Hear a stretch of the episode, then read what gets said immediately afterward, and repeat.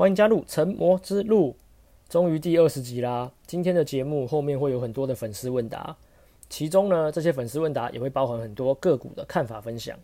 所以今天的内容整体来说，我觉得应该是做到现在二十集以来最丰富的一集。所以拜托大家也要好好听下去啦，好不好？OK。好，那一开始呢，我们还是先讲一下下这个本周的看法。首先，正所谓这个老虎不发威，你当我是面板啊？沉寂很久的这个面板三喵，今天终于又变成面板三虎了。群创、彩晶都涨停嘛，友达也快接近涨停，差一点点。那随着今天这个面板大发威，大家也可以注意到一些基本面很好，但是沉寂很久的电子股，最近又都开始有这个复活的迹象，包含二哥联电也是嘛。那今天联电也顺利的把六十大关这个网给推过去了。那钢铁部分呢，今天没有什么特别的表现。航运反而表现还不错，但是这礼拜到现在的状况，我怎么觉得有一点既视感，对不对？有一种似曾相识的感觉。大家有没有觉得和今年一开始第一季的时候很像？大概第一季到三四月那个时候，就是一样嘛。联电先开炮，然后面板开始接力抢风头，这不就是今年第一季的这个剧本吗？难道现在第三季又要重演一遍吗？这个我觉得确实很值得观察哦。目前可能还没有这么确定嘛。但是有一点点相似的味道已经飘出来了。那不过呢，航运今天也没有休息啦，所以还未必会被面板抢走风头。但是这礼拜接下来的这两天就非常关键了，一定要观察看看人气和资金有没有太大的变化，有没有被某族群慢慢的吸走。那如果说接下来这两天都像今天一样，人气和资金都被面板给吸过去了，那船产可能就会弱势一段时间。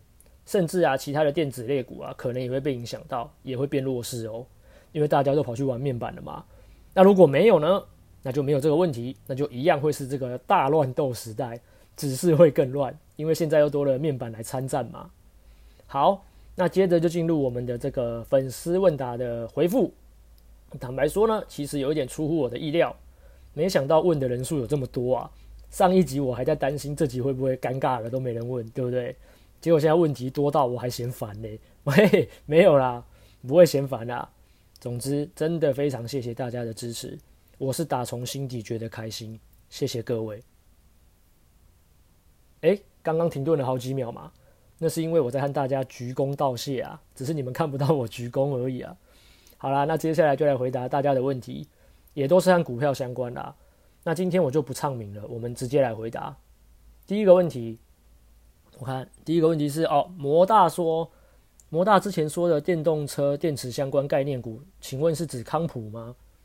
电动车电池相关概念股，哦，我这样说好了，我觉得可以关注一下康普、聚合、明基材、美琪玛、硕和、广宇，我觉得这些都算是。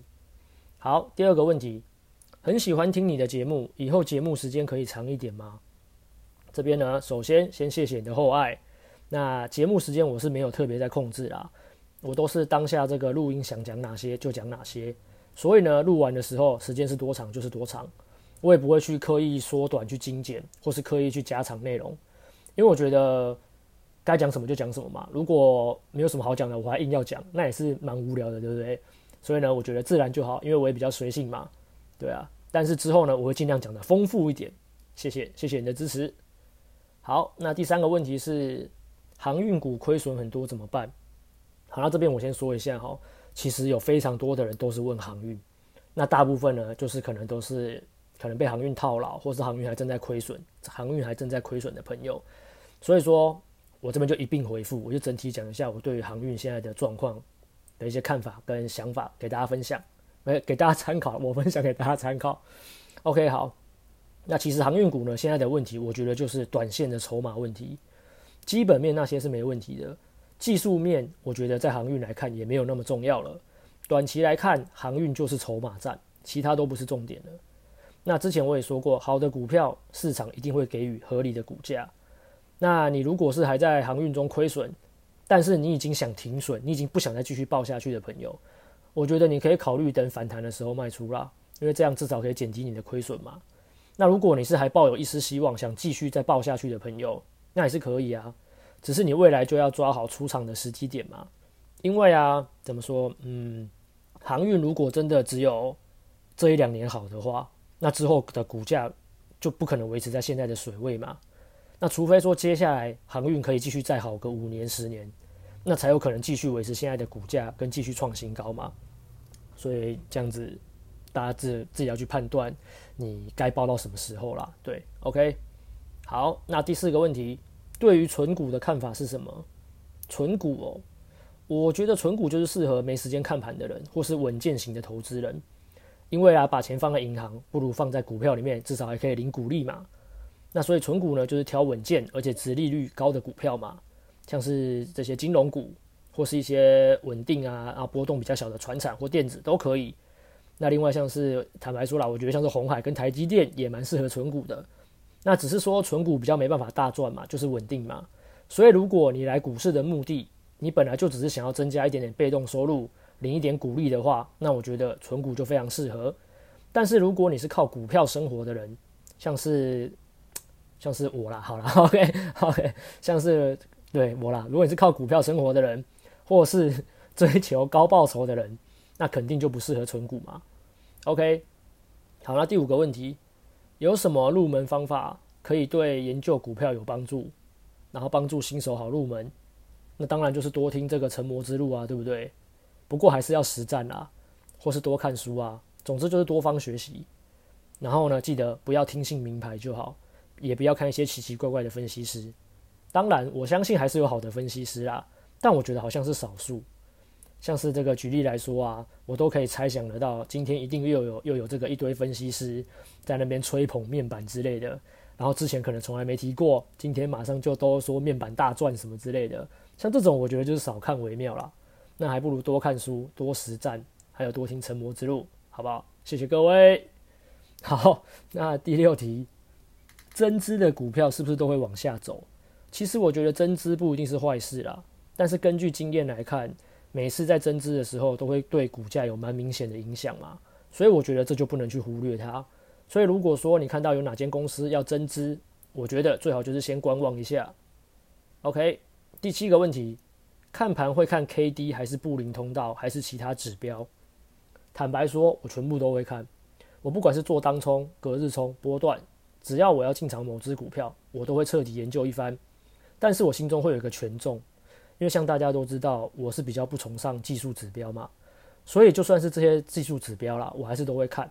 但他们在我心中的权重可能就比较没有那么高，我会更看重基本面、筹码面还有趋势。好，第八题，货柜运价和股价的关系，其实一开始就是因为运价一直涨嘛，所以也带动了航运的股价一直涨嘛。但是到了现在，大家对运价好像已经有点麻痹了，所以运价就算继续涨啊，我觉得可能也没办法像之前一样能够一直带动股价啦。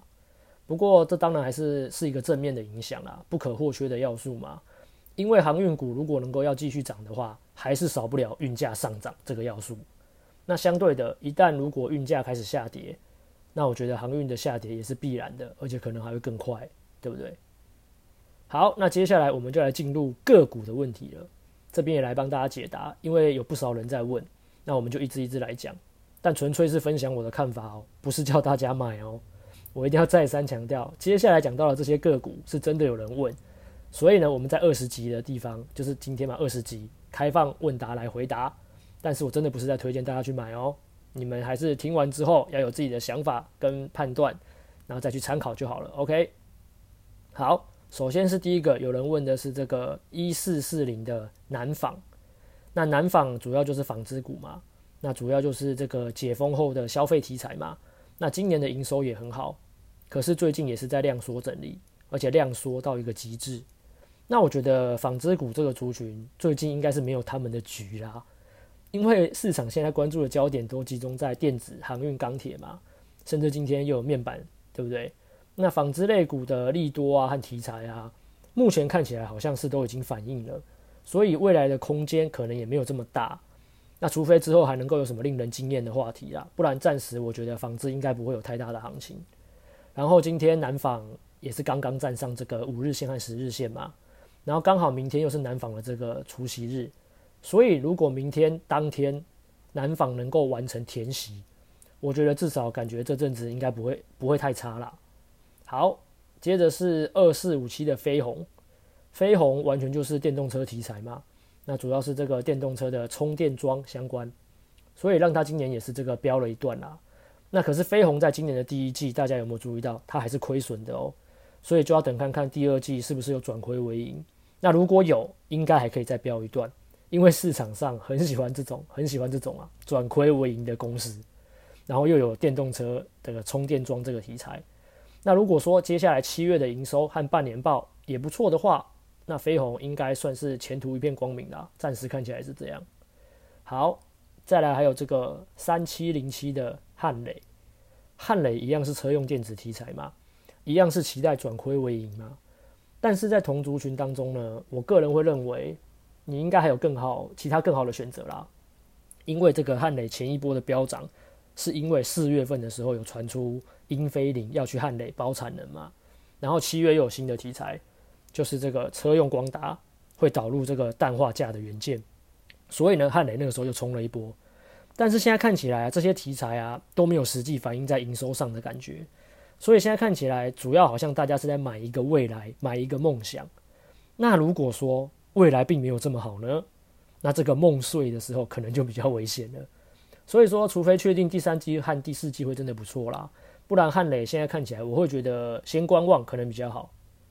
OK，接着还有二零二七的大成钢，那大成钢我觉得其实大概就是这样嘛，就是美国基建题材啊。那其他的好像也没什么特别的，但是最近有这个增资案啦，而且刚刚也有提到说嘛，如果有增资，我觉得就是多观望，大概是这样。那另外呢，我觉得大成钢比较适合当存股，因为它配的股利也都还蛮不错的嘛。好，还有这个接下来是这个八二六一的富鼎。那富鼎这支最近我觉得我觉得蛮强的，那现在在高档整理嘛，所以主要是这个六月的单月 EPS 令人惊艳啊。那富鼎就和刚刚提到的汉磊算是同族群的，重点是富鼎的股本比较小，那小股本的公司通常比较会有飙车的潜力，而且据说接下来又要涨价了，所以呢，下半年的富鼎我觉得是值得期待啦。但是富鼎今天跌破五日线和十日线了，可能近期也是要观察看看哦，或许会盘整一下哦。好，最后还有这个二四四一的超风，那超风是属于封测嘛？前一段时间我们可以看到超风其实已经涨过一段了，然后对照筹码面来看，也可以很明显的看出就是投信在买嘛，投信买起来的嘛。所以说现在如果如果投信要开始获利了结，其实也是很正常啦。那当我们看到有一只股票如果投信连买，忽然要转卖时，就要有一点警觉心，除非又转买回来，不然有时候该跑你还是要跑。然后呢，还有就是这个，诶、超风啦，超风的这个股利发放，我觉得还不错啦，至少抱着它，每年都可以稳到领到稳定不错的股利。OK，以上就是我对这些个股的看法，那纯粹属于我个人的想法而已，仅供参考。好，那今天的今天的问答就到这边结束了。那另外呢，其实还有蛮多人的问题是比较紧急的，都说来不及等到今天，所以比较紧急的问题，我都是当下在私讯就回复了嘛。那另外还有一些问题是比较像是日常闲聊的，我也是当下就和大家聊天都回答了嘛。OK，总之还是感谢大家这么踊跃的支持，有你们的支持真的是我继续讲下去的动力。虽然说要整理这一堆问答还蛮累的，但我是乐在其中啦，真的。最后呢，再提醒大家一下，记得一定要关注七月的营收和半年报，这个非常重要。另外呢，八月十二号又要公布新一季的这个权重调整。就是这个 MDFK Motherfuck 权重调整嘛？喂，没有啦，是 MSCI 权重调整。那相关新闻我有发在限时动态了，大家可以自己去看。好，那再次谢谢大家的支持与收听，我们就下次见喽，拜拜。